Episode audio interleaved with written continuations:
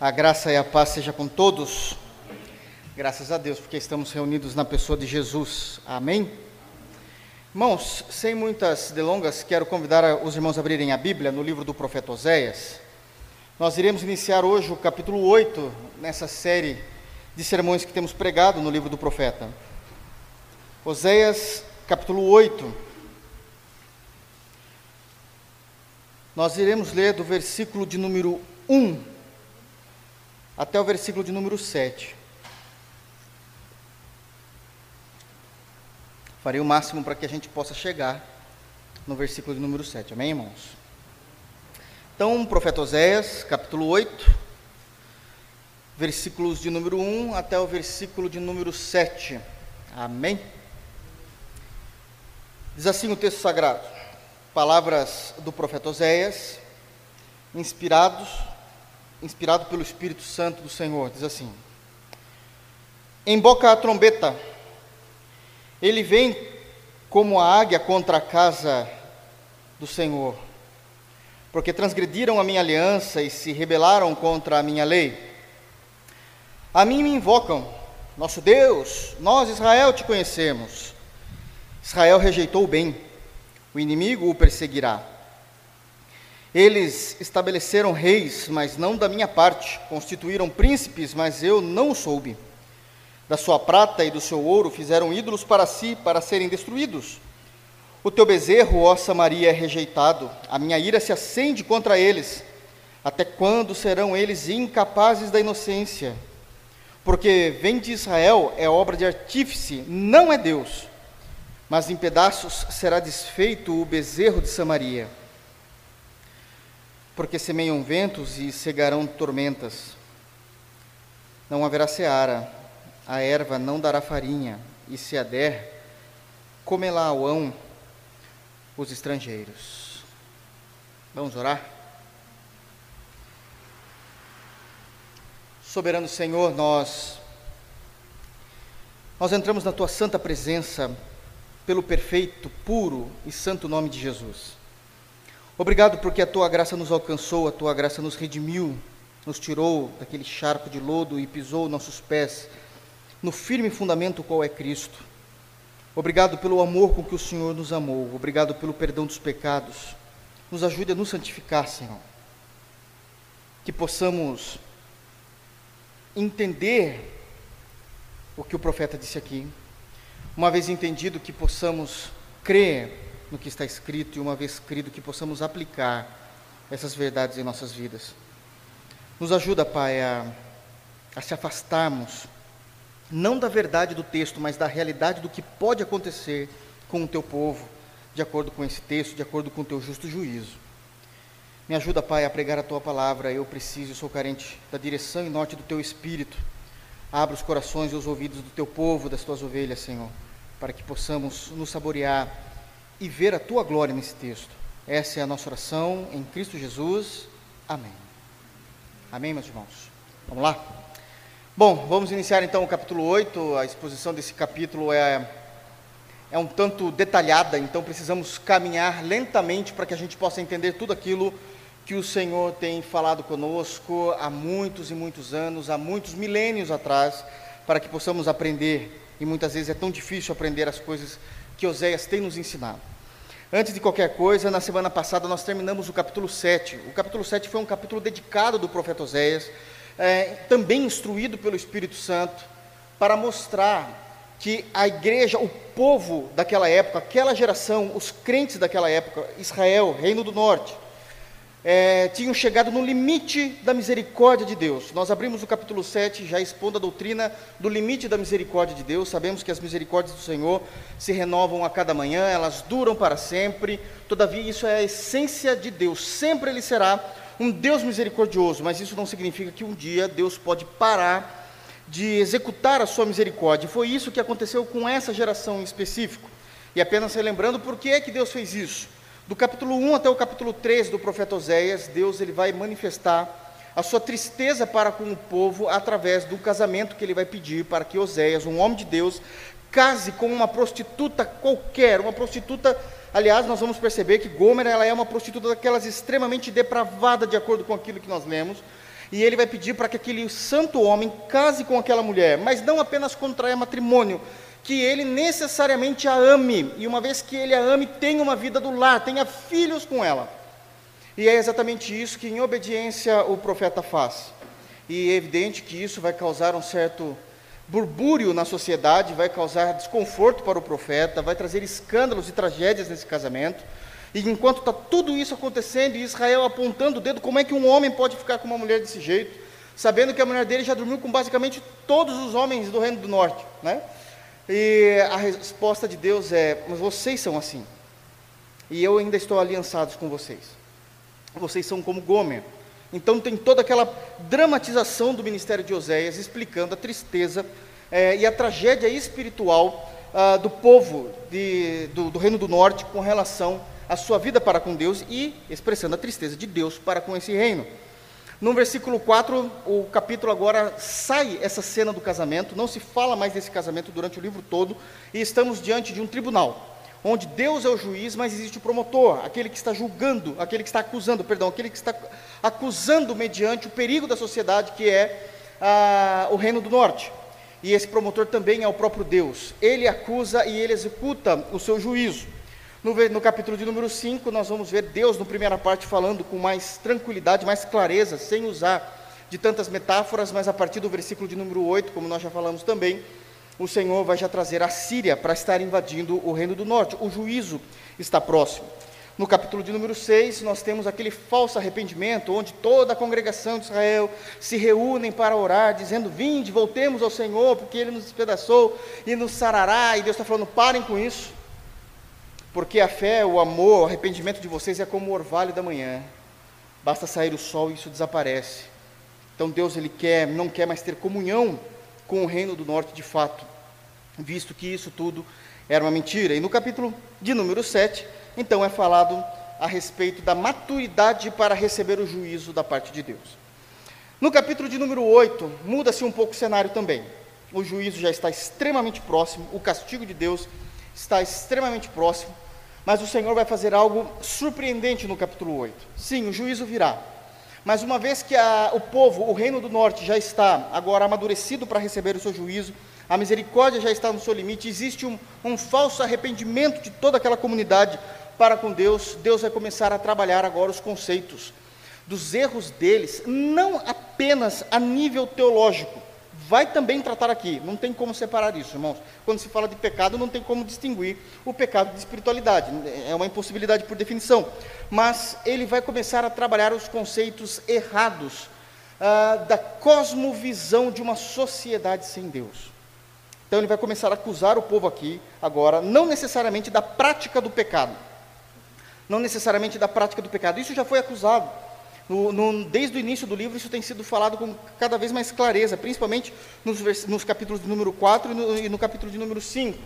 Mas agora, no capítulo de número 8, ele vai começar, o Senhor Deus vai trazer para nós uma visão de repreensão com relação à cosmovisão da sociedade, e sabendo-se que essa sociedade é povo de Deus, é o reino do norte, aqueles, aquele povo que é chamado de Israel. E ele vai dizer assim: a cosmovisão de vocês de vida, a cosmovisão de vocês de mundo, a cosmovisão de vocês a respeito da religião está totalmente deturpada, absolutamente nada a ver com aquilo que eu prescrevi. Então o Senhor vai chamar a atenção basicamente nesses pontos no, no primeiro momento. Amém, irmãos? Então agora vai entrar claramente na maneira como eles compreendiam todas as coisas, todos os aspectos, todas as áreas da vida. E se o Senhor vai criticar, nós já sabemos então aqui que é a cosmovisão deles está totalmente à parte daquilo que Deus queria. As prioridades de vida deles era totalmente diferente daquilo que o Senhor prescreveu, previa, queria que o seu povo realmente fizesse. Amém?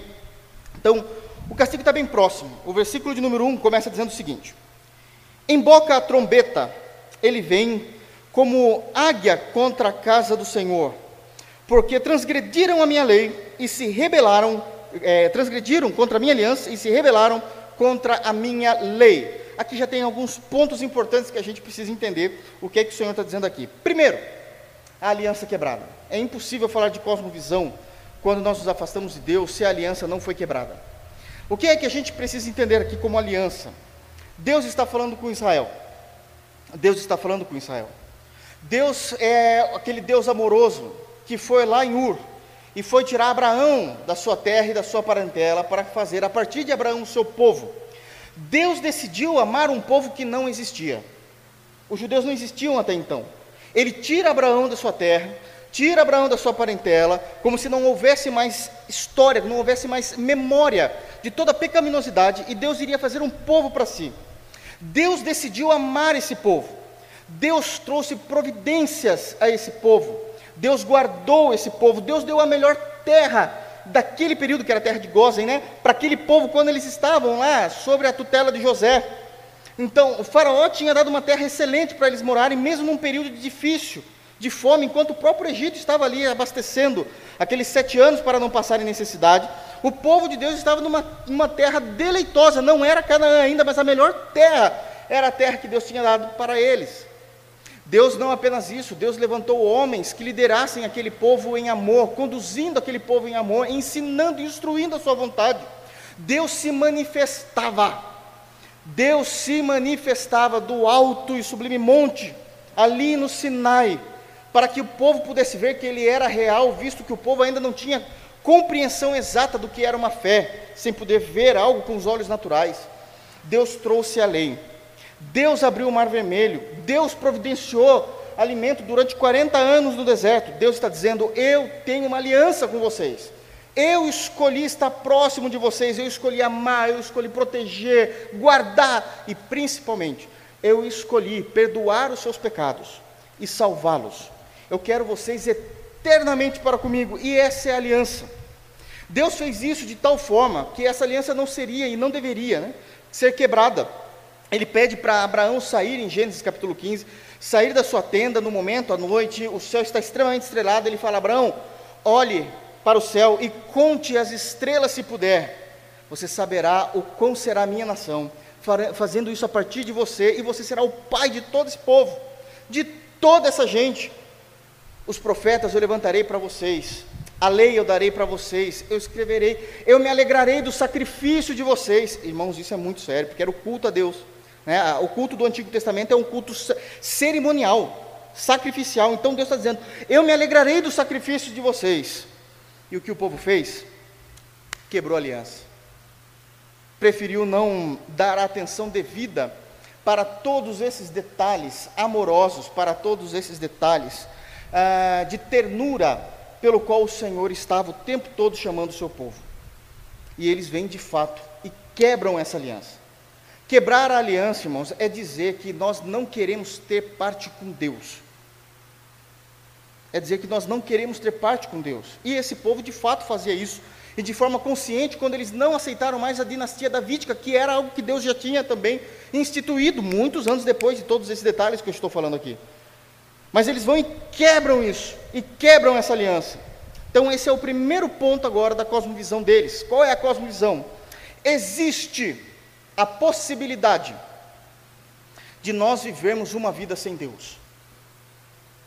Existe uma possibilidade de nós vivermos uma vida a parte de Deus sem que Ele traga um juízo imediato. Existe a possibilidade de nós alterarmos a religião.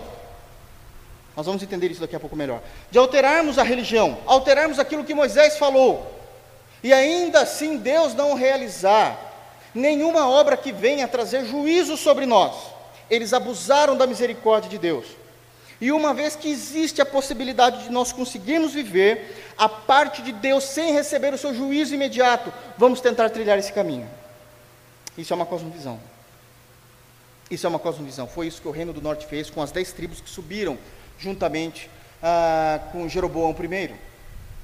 E isso é algo que realmente começa a demonstrar que as pessoas eles querem um relacionamento com Deus muitas das vezes até quando Deus consegue uh, atingir as expectativas do seu povo e não o contrário.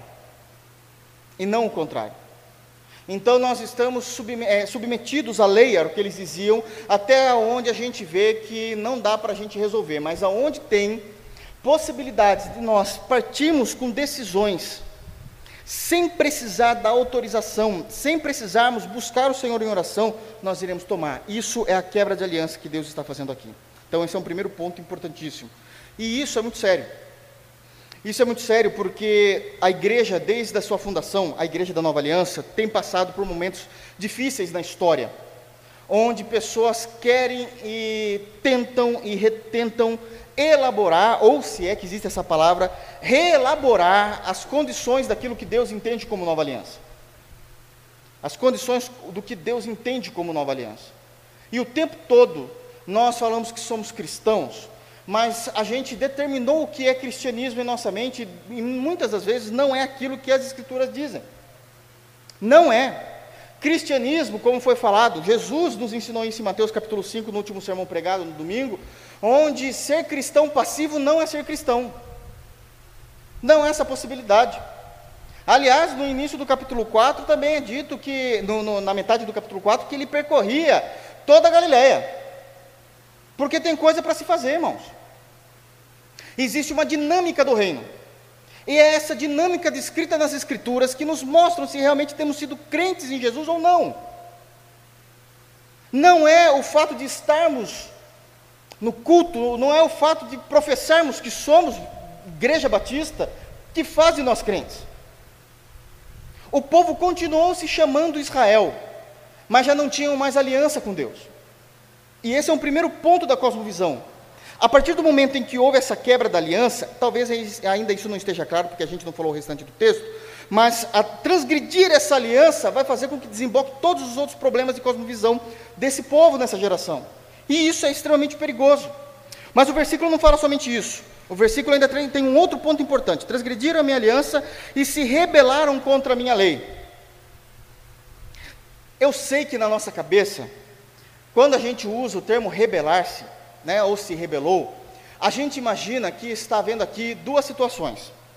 Ou primeiro, a própria nação do Reino do Norte, né, está, como estão se rebelando, é uma compreensão do século 21, ou está o tempo todo apontando o dedo em riste, criticando a lei, criticando Moisés, criticando o próprio Deus, ou se rebelaram é, em atitudes violentas, em atos violentos mesmo. A gente vai ser violentos agora para aquilo que Deus entende que é bom. Essa é uma compreensão nossa, porque quando a gente coloca é, essa palavra em nossa mente, a ideia que nós temos é isso, é o que a gente vê no, nos noticiários quando se fala de rebelião, ou são atos, de fato, é, violentos, ou então existem críticas e mais críticas com relação ao, ao objeto da sua rebeldia. Mas, aqui no texto, não é nenhum nem outro. Não é nenhum nem outro. Primeiro, porque o povo de Deus não era nem louco, eles podiam ser pecadores, mas louco ainda eles não eram a esse ponto de quererem brigar contra Deus, isso também não, não ia dar certo. E também não falavam mal a respeito de Deus.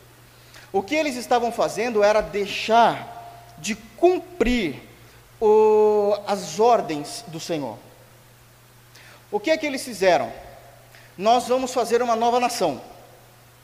Quando se entende uma nova nação, nós não estamos falando aqui somente de se separar do Reino do Sul fazer, né, aquela nação unificada agora, se separou o pessoal do sul do pessoal do norte. Não.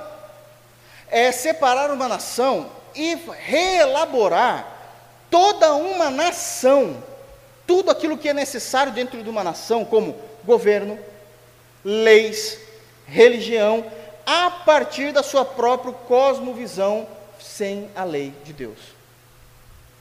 É esse o texto que está diante de nós. Vocês foram para o norte. Vocês foram para o norte. E lá vocês restabeleceram todos os fundamentos necessários para a existência de uma nação santa. Porque essa é a ideia. Nós estamos falando de povo de Deus. Se a gente está falando de povo de Deus, então a gente está falando de uma nação santa. Uma nação não é uma nação democrática até então. A ideia era uma nação teocêntrica. Teocêntrica. Mas vocês reelaboraram tudo. E por que é que eles reelaboraram tudo? Eles fizeram isso porque chega momentos decisivos em nossas vidas que a gente começa a acreditar que Deus não é o suficiente para lidar com as mazelas da nossa vida. Deus não é o suficiente. Se a gente não meter a mão, Deus vai deixar acontecer. E na nossa cabeça, se Deus deixar acontecer, na nossa mente, é porque Deus falhou. Porque mesmo a gente sendo servos, Nós levantamos os nossos rostos diante do trono e dizemos: Eu não aceito isso, Jeová. Não, mas essa é a minha vontade. Mas eu não aceito. Então vai ser assim. Nós vamos resolver do nosso jeito. Então, mas não foi assim que eu falei. Lembra quando Moisés, lá em Êxodo, explicou aquelas leis a partir do capítulo 20? Eu lembro, mas não importa.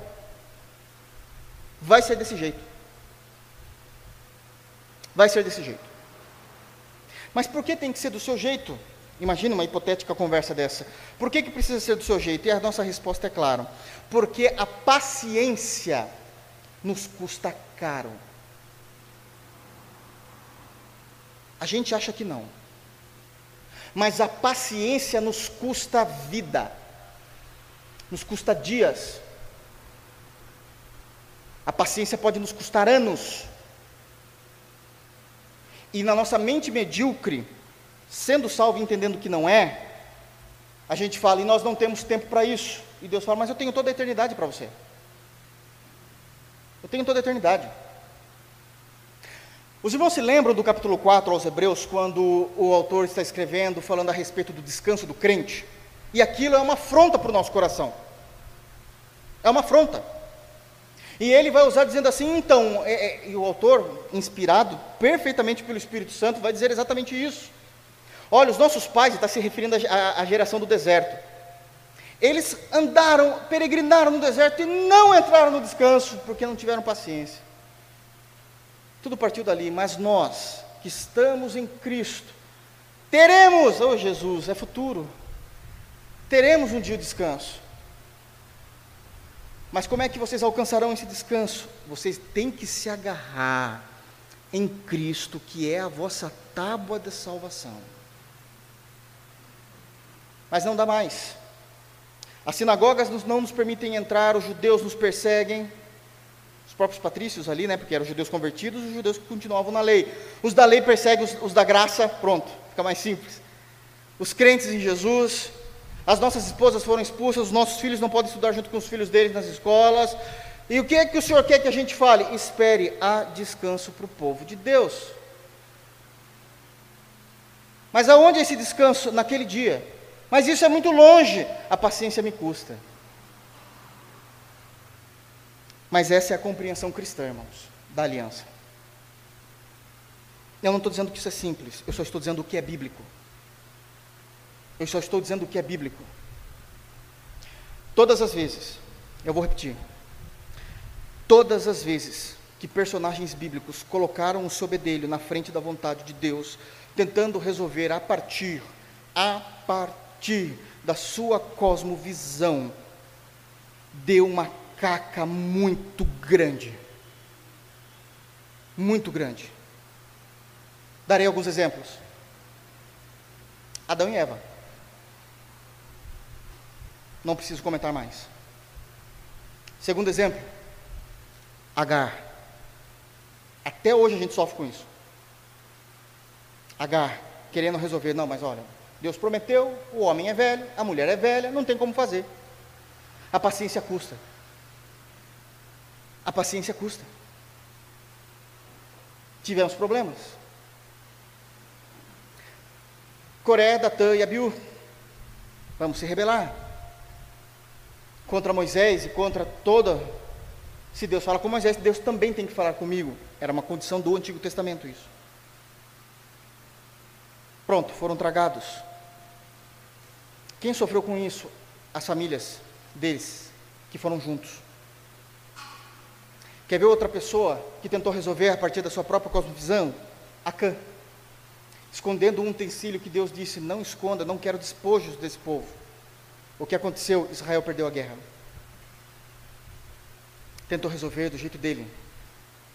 Tentou resolver do jeito dele. Isso é algo seríssimo.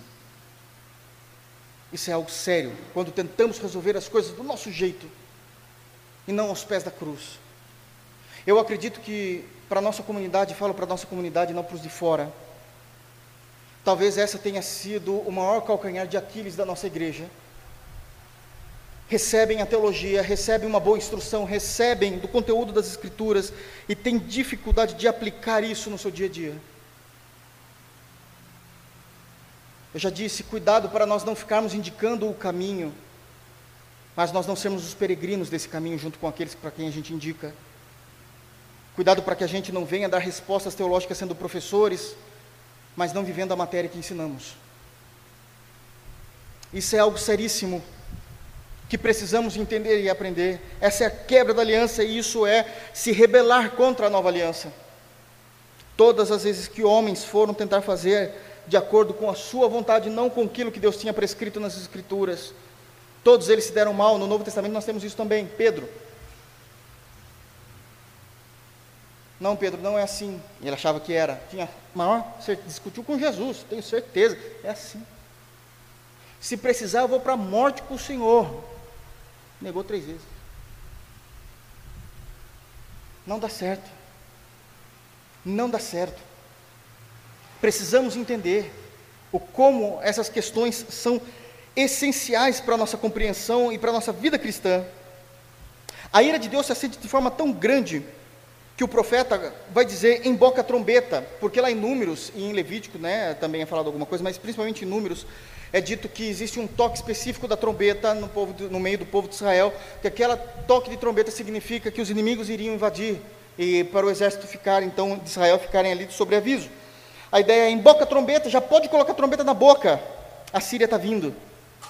A Síria que vocês tanto amam, essa geração amava a Síria, né? Queria negociar com a Síria, que nós falamos desde o capítulo 4, no capítulo 7 também fala isso.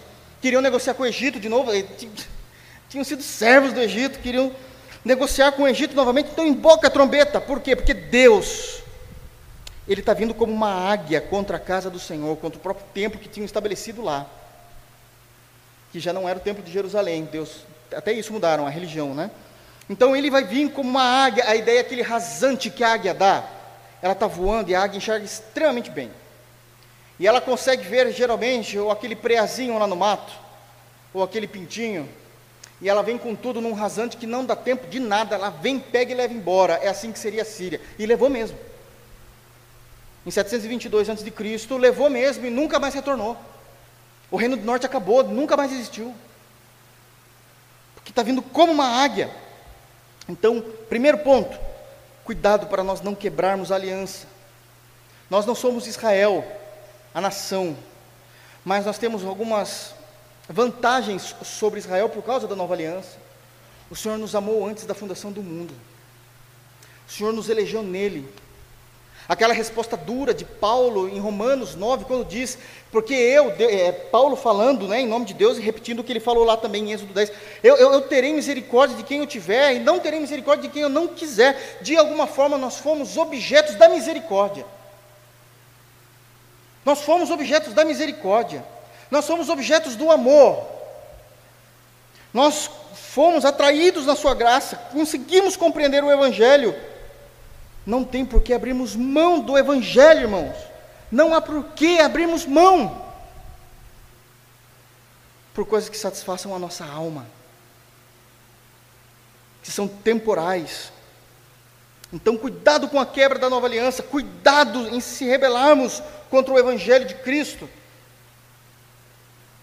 Mas eu jamais falaria mal do Evangelho, não é disso que o texto está dizendo, mas se rebelar contra o Evangelho, é entender o Evangelho, ler o Evangelho e não praticar o Evangelho. Isso é uma rebelião contra Deus, porque eu entendo que existe uma possibilidade de eu viver longe do Evangelho sem receber o atual juízo de Deus, e isso pode trazer uma confiança equivocada em nossos corações e nossa mente, como se Deus não fosse nos julgar. Versículo de número 2 tem uma outra importante compreensão teológica. Uma confissão mentirosa da fé. Uma confissão mentirosa da fé era o que Israel estava dizendo.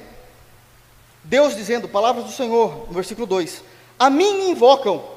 E como é que eles invocavam? Eles diziam exatamente isso: Nosso Deus, nós Israel, te conhecemos.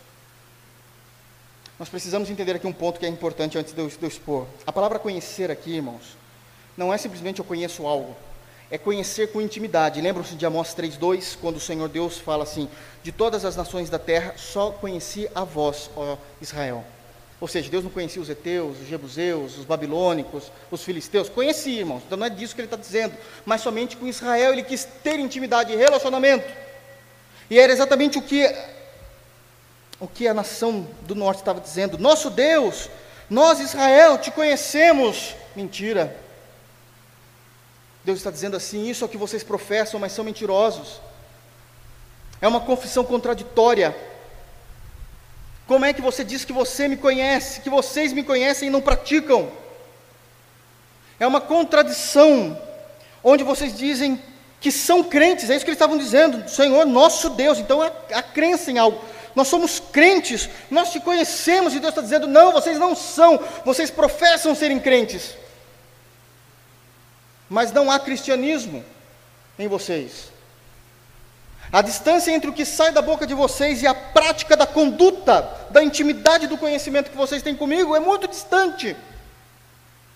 O profeta João vai trabalhar muito bem, o profeta, perdão, o apóstolo João vai trabalhar muito bem isso. Gostaria que os irmãos abrissem, por favor, na carta de 1 de João. Vamos tentar entender isso num contexto de, de nova aliança, fica mais simples. 1 de João capítulo 2, 1 de João capítulo 2, versículo 4. Versículo 3, perdão, versículo 3 e 4. Olha só como o apóstolo João vai trazer a mesma informação. Literalmente a mesma informação que o profeta José estava trazendo para o povo do norte. O apóstolo João está trazendo para a igreja da nova aliança a mesma informação, o mesmo contexto. Só que ele vai trazer isso de forma mais elaborada pelo Espírito. Olha como ele diz no versículo número 3. 1 João 2, 3. Ora, sabemos que o temos conhecido por isso. Então, qual é a certeza que eu conheço a Cristo? Que eu tenho intimidade, que eu tenho sido crente? Se guardarmos os seus mandamentos. Agora também preciso deixar aqui algo claro, que me falaram e muitas vezes a gente tem, precisa ter essa percepção. Muitas vezes, muitas vezes, a igreja de Jesus tem uma compreensão da palavra mandamento que ela não é uma, uma, uma compreensão totalitária, é, é, ela é parcial. Porque muitas vezes a, a igreja entende que a palavra mandamento significa somente aqueles textos em que o Senhor está nos reprovando ou dando uma ordem objetiva. Por exemplo, o primeiro mandamento: não terás outros deuses diante de mim. Pronto, de fato isso é um mandamento. Mas esse entendimento é parcial. Quando está dizendo de mandamento, ele está dizendo de todo o corpo doutrinário da nova aliança todo o corpo doutrinário. Então, por exemplo, o que, que nos evangelhos? Nós estamos em Mateus, Mateus vai dizer isso bem mais para frente, no, no, no, nosso caso aqui. Ide e pregar o evangelho. Então a gente prega.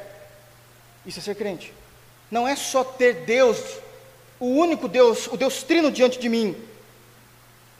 Não é só não ter imagens de escultura, não ter imagens de escultura na minha casa, na minha adoração, na minha devoção não é apenas honrar pai e mãe, não é cobiçar a mulher do próximo, tudo isso é mandamento, mas também o id é. O id é. Tiago faz parte dos mandamentos. A verdadeira religião é visitar os órfãos e as viúvas. Deixa eu falar uma coisa aqui: visitar, que Tiago está falando, não é fazer uma visita simples, porque isso os ímpios fazem. Ah, vou na casa de um amigo aquela viúva, aquele órfão, é um amigo meu, vou lá, não tem problema. Não é isso. Mas é ir com uma palavra para levar.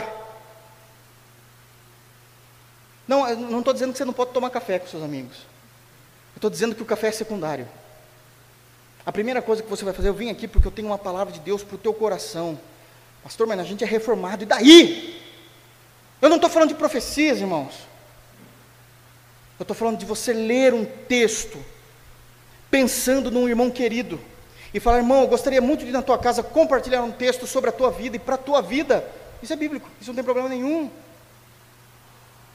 Mas isso é mandamento. Isso é mandamento. Então, ora, sabemos que temos conhecido por isso, se guardarmos os seus mandamentos. Aí ele traz a, a prova real. Lembra-se da matemática fazendo prova real? Aquele que diz, versículo 4, eu o conheço e não guardo os seus mandamentos, é mentiroso, e nele não está a verdade. Bom, então isso significa, sem querer acusar absolutamente ninguém, que a vida cristã é extremamente dinâmica. Por quê? Porque pode ser que tenha um montão de coisas que a gente não está fazendo e deveria estar tá fazendo. Então nós precisamos sair da passividade e ir para uma, um, para uma posição ativa do Evangelho. Porque senão seremos considerados pela palavra mentiroso e que em nós não está a verdade. Que verdade é essa? A verdade da nossa profissão, daquilo que nós estamos dizendo e mais profundamente teologicamente falando, não está nenhum evangelho em nós. Percebem como isso é sério? Então, o versículo, voltando lá para Oséias, o versículo de número 2, quando diz: A mim invocam, nosso Deus, nós Israel te conhecemos, isso é uma profissão de fé enganosa, mentirosa, contraditória.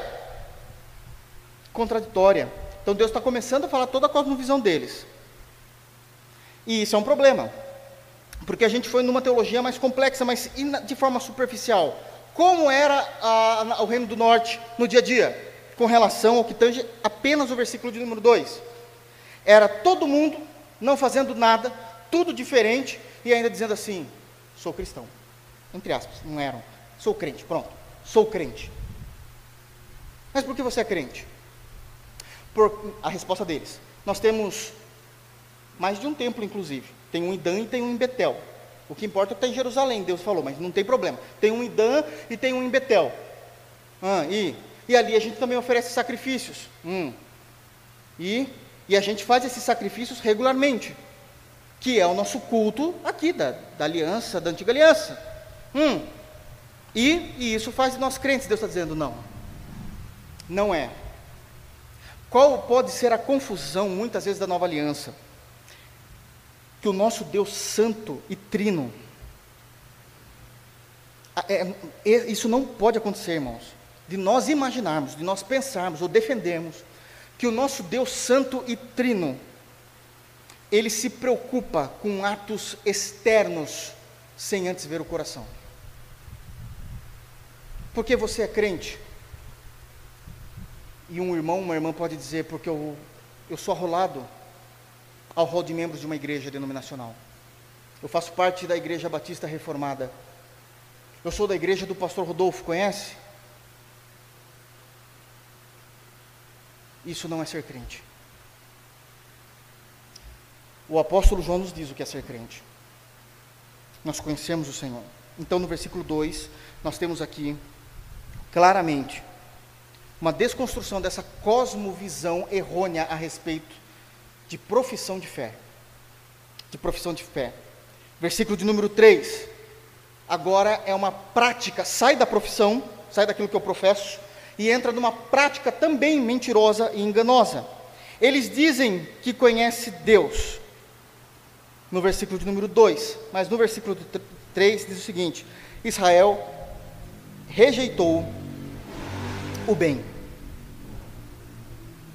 Como é que crentes rejeitam o bem? isso não tem como qualificar, porque não existe esse nível de relacionamento. Não existe essa compreensão de que Israel rejeitou o bem e eles continuam sendo crentes. Eles rejeitaram isso como estilo de vida. Eles rejeitam tudo aquilo que é santo, tudo aquilo que é agradável, tudo aquilo que o Senhor tinha dito a eles que seria uma vida adequada, eles rejeitaram. Eles rejeitaram. E isso é um perigo. Isso é um perigo. E rejeitar o bem não é rejeitar de estender a mão para alguém. Também é, mas não é só disso. A gente começa rejeitando no nosso coração. A gente começa rejeitando os meios de graça. Orar é correto? Todos da fé cristã dirão sim. E você ora todos os dias. E talvez as vozes diminuam ao responder. Jejuar é uma prática cristã? Sim, todos jejuam semanalmente e as vozes possivelmente também se calem. O que eu professo e o que eu vivo tem que haver uma coerência. Tem que haver uma coerência, irmãos. Israel rejeitou o bem. Existe uma uma punição com relação a isso muito séria. Numa carta não tão lida também muitas vezes na igreja, no Novo Testamento, eu gostaria que os irmãos abrissem a Bíblia. Em, Paulo vai trabalhar esse ponto de forma maravilhosa. Eu já citei esse texto para muitos irmãos, mas acho que eu nunca citei de púlpito. Em Tito, Tito, capítulo 1, olha só o que Paulo está falando para Tito que será o pastor da, da, da igreja de Creta, da ilha de Creta. É um ensinamento de Paulo, o apóstolo, para um pastor que está iniciando o ministério. Como é que ele deve entender algumas coisas, mas principalmente esse ponto aqui da prática daquilo que se professa. É, primeiro, Tito capítulo é, primeiro, é isso mesmo, Tito capítulo 1, versículos 15 e 16. Prestem atenção na ordem apostólica para um pastor. Como isso é complicado? É complicado, não é, não é simples, mas é real. Todas as coisas, na verdade ele está falando aqui da, da, da, das qualificações de crentes e tal, mas chega um momento que ele vai dizer o seguinte: todas as coisas, Tito, todas as coisas aí dentro do, do, do teu ministério, do reino de Deus, são puras para os puros. Isso aqui é maravilhoso. Isso aqui é maravilhoso. Porque Paulo está dizendo que pelo Espírito Santo do Senhor, muitas coisas são vistas através dos olhos da pureza, o que já evita um monte de confusão. Então, todas as coisas são puras para os puros. Mas a igreja tem gente que está se santificando em nome de Jesus e nem sempre está no ápice. Todavia, para os impuros e descrentes, nada é puro. Nada é puro. Tudo está tocado pelo pecado. Tudo se vê a partir do olho do pecado. Tudo se vê a partir da impureza. Essa era a situação do Reino do Norte. Essa era a situação do Reino do Norte. Porque tanto a mente como a consciência deles estão corrompidas. Como é que a gente faz para mudar isso? O pastor não muda. Porque o pastor prega a verdade com temor, tremor, baseado em oração, mas na expectativa e na esperança real de que o Espírito Santo possa transformar. Mas essa questão que Paulo está dizendo, o pastor, nenhum homem, né, nem pastor, nenhum irmão da igreja tem condições de mudar. Todas as coisas são puras para os puros, todavia, para os impuros e descrentes, nada é puro, porque tanto a mente como a consciência deles estão corrompidas. Tá, mas como é que a gente identifica esses? Aí Paulo vai dizer.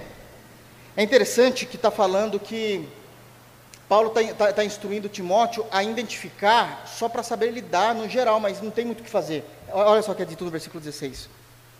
No tocante a Deus, essas pessoas, no, no que se referem a Deus, professam, de novo a palavra, conhecê-lo.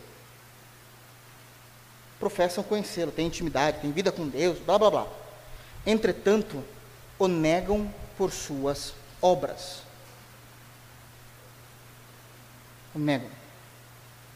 A gente também pode pensar, mas quando está se falando de obras é porque ele está fazendo coisas extremamente escandalosas aos olhos humanos?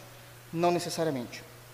O fato de existir obras terríveis, medonhas, escandalosas, de fato já está dentro disso também. Mas a ausência de obras é esse ponto também. É esse ponto. Então, o negam por suas obras. É por isso que são, agora vem a qualificação dessas pessoas diante de Deus. Não é diante do homem, não é diante do pastor, não. É diante de Deus. É por isso que essas pessoas são, primeiro, abomináveis. Olha o termo que a nova aliança utiliza para falar o sentimento que Deus tem por essas pessoas. Professam algo e não vivem, professam não fazem. São abomináveis. Ser abominável, de acordo com Salomão, é ser objeto do ódio e da ira divina. Isso é muito sério. Isso é muito sério. São abomináveis. Segunda qualificação, são desobedientes. Significa que, conhecendo as Escrituras, não vivem as Escrituras, vivem a parte delas, desobedientes. Por último, e reprovados para toda boa obra. É muito difícil isso. É muito difícil isso. Porque quando se está falando de toda boa obra, esse termo é exatamente, literalmente, até porque foi o próprio Paulo também que escreveu lá em, em Efésios, é, capítulo 2, que nós fomos criados para andarmos nas boas obras, a qual o Senhor preparou para que andássemos nelas. Então, boas obras aqui é aquilo que Deus determinou nas Escrituras. Boas obras não tem, a, não está ligado necessariamente com lideranças. O que, que eu quero dizer? Olha, o pastor prega, está vivendo do evangelho, tá. Só isso é uma boa obra. Isso é uma mentira, isso não existe, não é isso que a Bíblia fala. Por favor. Ah, os diáconos que ficam na diaconia e vão lá na casa dos irmãos verem as questões, as necessidades. Isso de fato também, mas não se fecha nisso. Alguém pode chegar e dizer assim, pastor, pois não, irmão, tive uma ideia. É mesmo? Olha, a ideia, e começa a falar, será que se a gente mudar isso na, na, na igreja e fazer dessa forma, tal, tal, o que, que o senhor acha? Poxa, não está ofendendo evangelho, não está ofendendo doutrina, não está ofendendo aquilo que nós cremos como batistas. Poxa, vai ser muito, muito legal, dá para fazer. Daí a pessoa fala assim, posso fazer? Eu falo, pode, irmão. Daí ele vai dizer assim, só tem um problema, qual? Eu não tenho braço para isso, eu preciso de mais gente. Eu falo, amém? Amém. Aí o irmão diz assim: Olha, estava pensando em Fulano, Fulano, Ciclano. Dando exemplo. E você fala: Poxa, o Fulano e o Fulano dá, o Ciclano não dá. Por quê? Porque ele é reprovado para todo tipo de boa obra. Eu sei como ele é. Você acha que isso é fácil? Você acha que isso é fácil, irmãos? As pessoas não vão lembrar desse versículo, as pessoas vão falar, lembrar de falar mal de mim. Natural, eu não estou criticando. Porque não dá para ficar expondo tudo. Entendo, de verdade. Eu só estou dizendo que não é, não é tão simples. Essa questão que Paulo está dizendo e está trazendo para o pastorado de Tito. E para o de Timóteo também. Né? Para o de Timóteo também. Então, é, por quê? Porque diante de Deus, quando nós vivemos nessa realidade, nós somos abomináveis, somos desobedientes e somos reprovados para toda boa obra. Voltemos para Oséias, por favor. Então, no versículo de número 2, nós temos uma profissão de fé enganosa, mentirosa. No versículo 3, uma prática dessa fé mentirosa e enganosa. E não tem, não tem como se livrar das consequências. Deixa eu falar algo. Eu sei que pode soar estranho, mas eu não estou falando de salvação, ok? Estou falando de vida de igreja. O homem e a mulher têm a capacidade de fazer as suas escolhas. Nós falar isso no meio reformado, parece que o pessoal já começa a desmanhar. Mas é uma realidade. Nós temos a livre agência. Nós temos a oportunidade de fazermos as nossas escolhas. Mas nós não temos a oportunidade ou o direito de decidir as consequências. O texto do versículo 3 é claro: o inimigo o perseguirá. Essa é a consequência. Vocês falam que são crentes e não são. Vocês não vivem como crentes. O inimigo vai perseguir vocês. Nesse caso específico, a Assíria. E vai destruir vocês.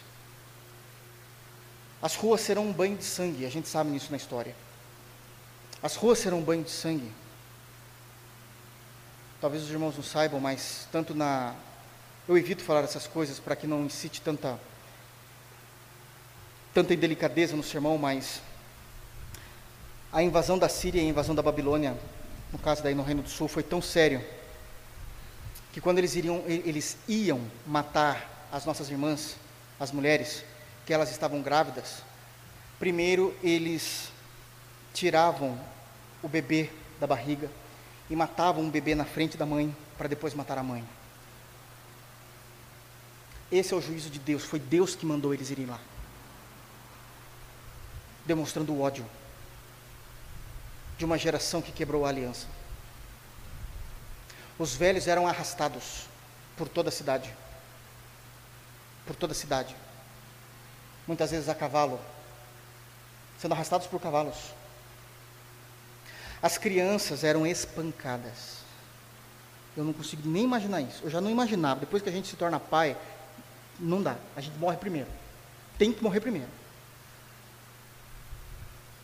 As crianças eram espancadas, os nossos irmãozinhos. Porque não respeitaram a aliança, não respeitaram os mandamentos. Eu não estou dizendo que a Síria vai invadir aqui, a Síria nem existe mais. Deus destruiu a Síria depois. Deus destruiu. Né? Naum se levantou para falar contra Nínive, Nínive, capital da Síria. É um outro profeta e Deus destrói a Síria.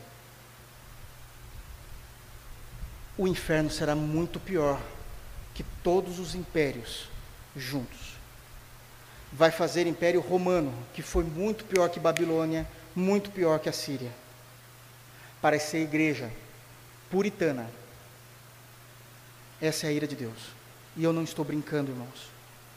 Eu estou aqui para alertar o meu coração, o meu e o seu. Porque a gente se esquece que o inferno é real e o juízo também. Isso é muito sério. Versículo de número 4. Aqui Deus começa agora a desconstruir de fato a cosmovisão de forma mais prática, vocês querem ver? Cosmovisão a respeito de governo. Eles estabeleceram reis, mas não da minha parte. Vamos relembrar? Deus amou um povo. Deus deu o nome desse povo de Israel na antiga aliança. Deus fez uma aliança com esse povo e disse: Eu serei o vosso Deus, e vós sereis o meu povo. E eu vou trazer todas as dádivas possíveis dessa terra sobre vocês. O lugar que vocês irão morar Mana, leite e mel. É muita fartura para se guardar por anos. O Egito conseguiu guardar por sete anos, imagina se fosse o povo de Deus. É muita fartura. Quando os espias foram espiar a terra, vocês se lembram do tamanho do cacho de uva? Onde dois homens precisaram trazer, carregados nos ombros por uma vara, as tetas das vacas ficavam pingando leite, porque era muita fartura. Como é que uma vaca ficava vertendo leite no deserto? Eu não entendo, porque o leite é de acordo com aquilo que a vaca bebe de água. Isso aí é normal, todo mundo sabe. Não tem água no deserto, mas a vaca tinha leite, porque era milagre. Eles iriam viver o milagre para o resto da vida. A bênção de Deus para o resto da vida deles. E Deus queria ser o rei deles. Um dia, eles se levantaram, como diz o bom sorocabano, de ovo virado, e decidiram que não queria mais Deus como rei. Mas, a exemplo das nações ímpias, eles queriam um rei homem sobre eles. E Deus trouxe uma promessa e uma profecia através da boca de Samuel, dizendo: se vier um rei sobre vocês, esse rei vai usar vocês, vocês serão sugados, as vossas filhas não terão liberdade de crescer, porque as vossas filhas terão que trabalhar no palácio dele. Isso é, isso, isso é óbvio, isso é o governo humano. Elas não terão a liberdade de passar tempo com vocês, porque serão escravas do palácio, do rei. Tudo aquilo que vocês produzirem, a maior parte será do rei. Eu não estou falando do Brasil, é de Israel, acredite. A maior parte do que vocês produzirem, toda a sua riqueza irá para o governo. Deus falou isso por meio de Samuel. Você, aí Deus traz a pergunta. Ah, Deus não precisava ter feito, mas Deus fez. Deus é sábio para provar como a gente é ignorante. Deus vai dizer, depois de toda essa declaração e dessa profecia, dito isso, qual a escolha de vocês? Eles disseram: queremos um rei sobre nós. E veio Saul. 40 anos. Saul morre, não vou entrar em detalhes. Davi, 40 anos. Davi morre, vem Salomão, 40 anos, e temos aqui 120 anos de Reino Unido. Salomão morre, entra Roboão, seu filho. O povo vai se rebelar. Os impostos estão altos. Deus já tinha dito que os reis iriam viver no fausto, na riqueza, na glória. Quem é que banca isso de um palácio? O povo. Isso aí sempre foi. Isso aí não tem segredo, isso aí não é teologia, isso é história. O povo banca a riqueza, os benefícios. E foram reclamar com Roboão, ele falou: Espera que eu vou te dar uma resposta. Foi, foi conversar com os anciãos da cidade, os anciãos falaram: Escuta o povo, é verdade. Os impostos estão caros demais, a gente não está conseguindo viver, a gente está trabalhando, não está conseguindo comer. Quem se der, entreter um pouco, não temos condições. Ele fala, tá bom, entendi, volta para o palácio e fala assim, mas eles já estão meio, né, não sabem muito o que dizem, eu vou perguntar para os meus amigos, para os jovens. Ai que benção. Mas não eram jovens de Deus. E quando foi perguntar aos jovens, os jovens falaram assim, não, pelo contrário, você tem que subir os impostos para mostrar que você é homem que você tem autoridade, dificulte a vida das pessoas. O quanto você puder, para que as pessoas entendam que quem manda é você. E diga mais. Diga que o seu dedinho mínimo da mão é mais grosso que o braço do teu pai. E ele ouviu. Ele ouviu. E falou exatamente isso e não abaixou os impostos. Começou a reinar, fazendo com que todos entendessem que ele mandava. Uma grande leva de pessoas se rebelaram entre eles Jeroboão primeiro, e vão embora. Os dois erraram. Ficou então a dinastia de Davi, a partir de Roboão, que é Judá, e ficou Benjamim junto com eles. Só, as duas tribos. Dez tribos foram para o norte, se separando. Onde está o erro? O erro é que o povo do norte, falando assim fica mais fácil, as dez tribos, não buscaram a Deus. Eles foram falar com o rei, e o rei falou que o dedinho dele mínimo era, seria mais grosso que o braço do pai dele. E eles se separaram. Eles estabeleceram reis, mas não da parte de Deus, porque Deus não quebra a sua aliança. Quem tinha que ser rei era Roboão mesmo. Mas Roboão é muito difícil. Roboão é corrupto. Mas vocês oraram? Vocês pediram para mim? Vocês tiveram misericórdia, paciência. Vocês foram longânimos. Entenderam? Eles estão sendo julgados, não é porque se tentaram se livrar e fazer o bem para eles mesmos que o Roboão estava impedindo. Eles estavam sendo julgados porque eles não obedeceram à palavra de Deus. Mesmo que doa, a gente não pode abrir mão da palavra. Mesmo que aquilo pudesse estar provocando uma pobreza terrível sobre Israel, a linhagem era davídica. Deus iria resolver aquilo. Deus já tinha aberto o mar. Deus já tinha dado maná dos céus. Deus já tinha feito água sair da rocha. Deus iria trabalhar no coração de Roboão. Mas isso custa. Custa orgulho, hombridade, paciência, dias. Mas aí Deus está dizendo: vocês agiram a partir da cosmovisão de vocês. Vocês acharam que o certo era vocês se separarem romperem aliança, e quando vocês estabeleceram reis, é, Jeroboão primeiro foi o primeiro do, do Reino do Norte, quando vocês estabeleceram reis, vocês fizeram isso não da minha parte, vocês fizeram isso a partir da cosmovisão de vocês. A Síria está vindo. Eu vou julgá-los. Deus não aceita a nossa cosmovisão. A gente anda no chão do Evangelho. A gente parte do Evangelho. A gente vive do Evangelho. Isso é difícil demais mas é bíblico. Mas é bíblico. Vocês constituíram príncipes, os outros governos menores, sem a minha permissão. Sem a minha permissão. Olha a cosmovisão sendo desmantelada. Aqui está falando de governo, vamos para a religião, olha só, ainda no versículo 4. É, é, constituíram príncipes, mas eu não soube. Da sua prata e do seu ouro fizeram ídolos para si, para serem destruídos. E Jeroboão I foi, foi ligeiro, foi maldoso, peca, pecaminoso. Porque ele fez a religião trabalhar para o Estado, para o império, para o reino. Para o reino do norte, não é para o reino de Deus, não, para o reino do norte, para o reino civil. O que, que ele fez? O povo aqui, todo mundo é crente. São as tribos, nós somos as tribos, são dez. Quando eles forem adorar a Deus, eles vão ter que ir para Judá, Jerusalém. E eu não quero que eles vão para Jerusalém, porque se eles forem para lá, pode ser que eles fiquem. Sem pessoas, o reino enfraquece. Nós somos um reino forte, dez tribos. Crio dois templos, um em Dan e outro em Betel. Mas Deus não estará lá. Deus não vai manifestar aquilo que ele manifestava no templo, porque Deus só vai fazer isso em Jerusalém. Lembra quando você fazia o Yapkur, o dia da expiação, e Deus vinha? Deus não vai fazer isso aqui, sou eu que estou fazendo, sem a ordem dele. É a minha cosmovisão. Então o que eu faço? Eu crio bezerros de ouro. De novo, mesmo erro. A gente ama errar no mesmo erro, né? A gente. Eu crio bezerros de ouro. Isso aqui foi a visão, uma cosmovisão a respeito da fé e da religião a parte de Deus também. E Deus não aceita vocês serão destruídos. Cuidado para não mexerem, não quererem alterar a nova aliança. Cuidado com isso. É perigoso. Jeroboão primeiro foi louco que fez isso.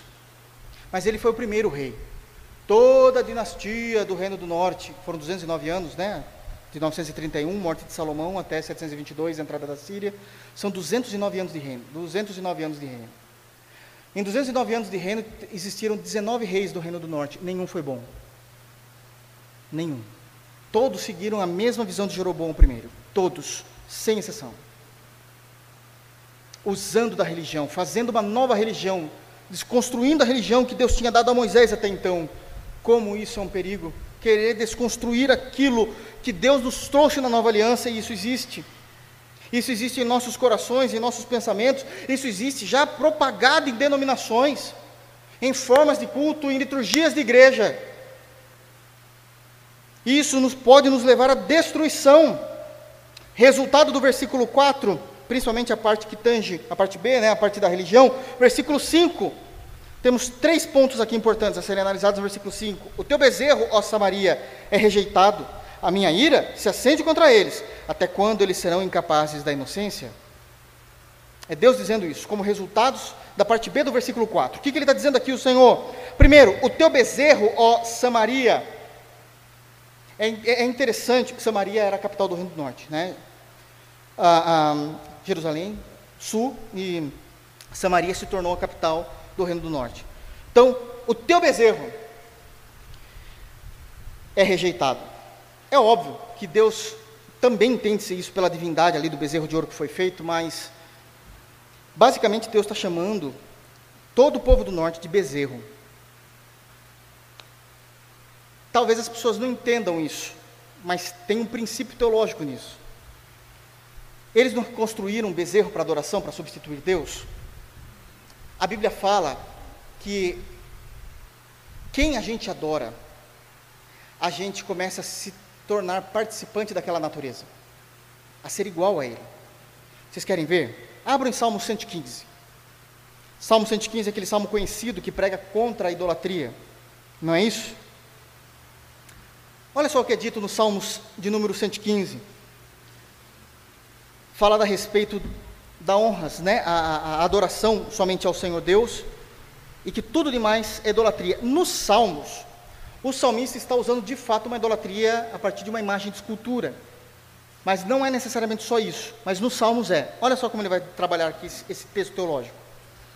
Não a nós, aqui o, o, o correto aqui é, não a nós, Jeová, não a nós, não a nós, mas ao teu nome da glória, por amor da tua misericórdia e da tua fidelidade. Porque diriam as nações: onde está o Deus dele? Porque as nações ímpias não conseguem ver o nosso Deus, porque o nosso Deus é invisível e eles têm estátuas de escultura na casa e nos templos.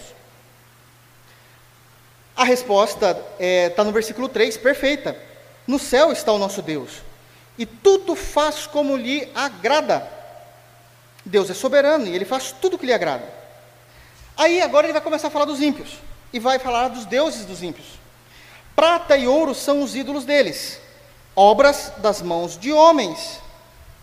As características agora: tem boca e não falam, tem olhos e não veem, tem ouvidos e não ouvem, tem nariz e não cheiram, suas mãos não apalpam, seus pés não andam, som nenhum lhes sai da garganta. Qualificações das divindades dos ímpios. Resultado dessa idolatria, o resultado espiritual: tornem-se semelhantes a eles os que os fazem e quantos neles confiam. Está vendo o contexto teológico? Você será semelhante a essa estátua. Você terá olhos e não enxergará. Terá ouvidos e não conseguirá ouvir a verdade. Isso aqui está certinho com aquilo que a gente crê como reformados, irmãos. Se não for Deus que vai lá e desentupir o nosso ouvido, a gente não ouve. Porque se tornamos semelhantes aos ídolos. Da nossa garganta não sai de fato o verdadeiro louvor. A gente não anda pelo caminho estreito, é o Senhor que nos coloca lá.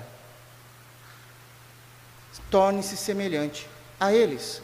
Agora, no contexto do profeta Oséias, a imagem de escultura era um bezerro, e ele, Deus está dizendo exatamente isso. O bando de boi, vocês são rejeitados. Torne-se semelhante ao Deus de vocês assim como nós desejamos se tornar semelhantes a Jesus Cristo. Olha como isso é sério. Existe, irmãos, uma maldição dessa idolatria. Mas a idolatria, irmãos, não é somente uma divindade construída em forma de escultura. Idolatria é aquilo que tem a primazia do nosso ser e você passa a se tornar parecido com aquilo que você ama, como prioridade da sua vida, com aquilo que você faz como prioridade da sua vida. Cuidado para você não estar sendo moldado pelo Espírito Santo e não estar parecendo com Jesus dia a dia, mas parecendo com aquilo que você mais ama, com aquilo que toma mais o teu tempo por amor, por aquilo que você deseja, pelos seus objetivos. E vou falar algo sério aqui. Como crentes, nós precisamos ser parecidos com Jesus e isso nos leva à piedade. Nos leva à piedade. Todavia, cuidado, crentes, para piedade não ser a tua idolatria. Você amar a piedade mais do que a Cristo, e existe isso, te faz idólatra. Nós somos piedosos porque nós amamos a Deus Deus trino e fazemos tudo para Ele. E quando a gente faz tudo para Ele, automaticamente a gente é piedoso. Mas se o meu foco é a piedade, pela piedade eu sou idólatra. Olha que perigo. Cuidado não se tornar como o sujo dinheiro. Cuidado não se tornar como alguém que é uma máquina, porque é o que você mais ama. Cuidado de deixar de ser ser humano, porque você ama coisas. Torne-se semelhante a eles. E naquilo que você confia. Não dá para ir mais. Eu pensei que eu ia conseguir chegar. Esse é o primeiro ponto. O teu bezerro, ó Samaria. Só os cinco eu vou, vou, e encerro. Por quê, irmãos? Quando Deus está falando isso, o teu bezerro, ó Samaria, né, a tua idolatria, aquilo que você ama, aquilo que você está se tornando, ó Samaria, é rejeitado, é porque a idolatria é uma desonra à natureza humana. Você se torna inferior a tudo que você idolatra. A única coisa que te faz um homem e uma mulher melhor do que a tua natureza caída é Jesus Cristo. Somente Jesus. Segundo ponto do versículo 5, a idolatria não ofende apenas a natureza humana, mas é uma desonra a Deus. A minha ira se acende contra eles. A idolatria é a quebra do primeiro mandamento: não terá outros deuses diante de mim. E o segundo mandamento: não farás para ti imagens de escultura, deuses. Não terá outros deuses também no teu coração. Não fabricará eles com as tuas mãos. Porque isso desonra a Deus. Terceiro ponto, ainda no versículo 5. A incapacidade de arrependimento e santidade. Até quando serão eles incapazes da inocência? Em outras palavras, até quando eles não serão inocentes diante de mim? Eu vou conseguir olhar para eles, me alegrar neles. Isso é uma incapacidade espiritual. De tanto que estamos afundados no nosso jeito de viver, nas nossas idolatrias, nos nossos erros. É só o Senhor para nos tirar dessa incapacidade. É só o Senhor para nos, tra nos trazer novamente a graça, é só o Senhor para nos derrubar nos derramar perdão e podemos voltar a sermos chamados filhos de Deus e amados do Pai. Que Deus nos abençoe, irmãos. Eu quero terminar com uma palavra maravilhosa aqui. Maravilhosa. Tudo que eu preguei aqui, tudo, do versículo de número 1 até o versículo de número 5, tudo isso, esse texto não é para você, mas ele pode ser esse texto não é prioritariamente para você. Esse texto foi para o pessoal do Reino do Norte. A diferença entre nós e eles, em natureza nenhuma, mas ainda há misericórdia de Deus sobre nós. Se nós temos caído nesse erro, nesse pecado, que nós possamos buscar o Senhor porque se nós buscarmos Ele de todo o coração, nós o acharemos. Porque, diferente do que muitos falam, esse é o ano da graça. E será eternamente até a volta de Cristo. Esse é o ano do Senhor. É o ano em que Ele resolveu nos perdoar. A cruz ainda é real. O sangue ainda limpa todo o pecado. aqueles cravos nas mãos e nos pés ainda vivo o nosso coração. E que possamos somente entender o que Deus estava falando através do profeta Oséias, mas jamais viver. Que Deus nos abençoe em Cristo Jesus. Vamos ficar de pé, vamos orar ao Senhor. Thank you.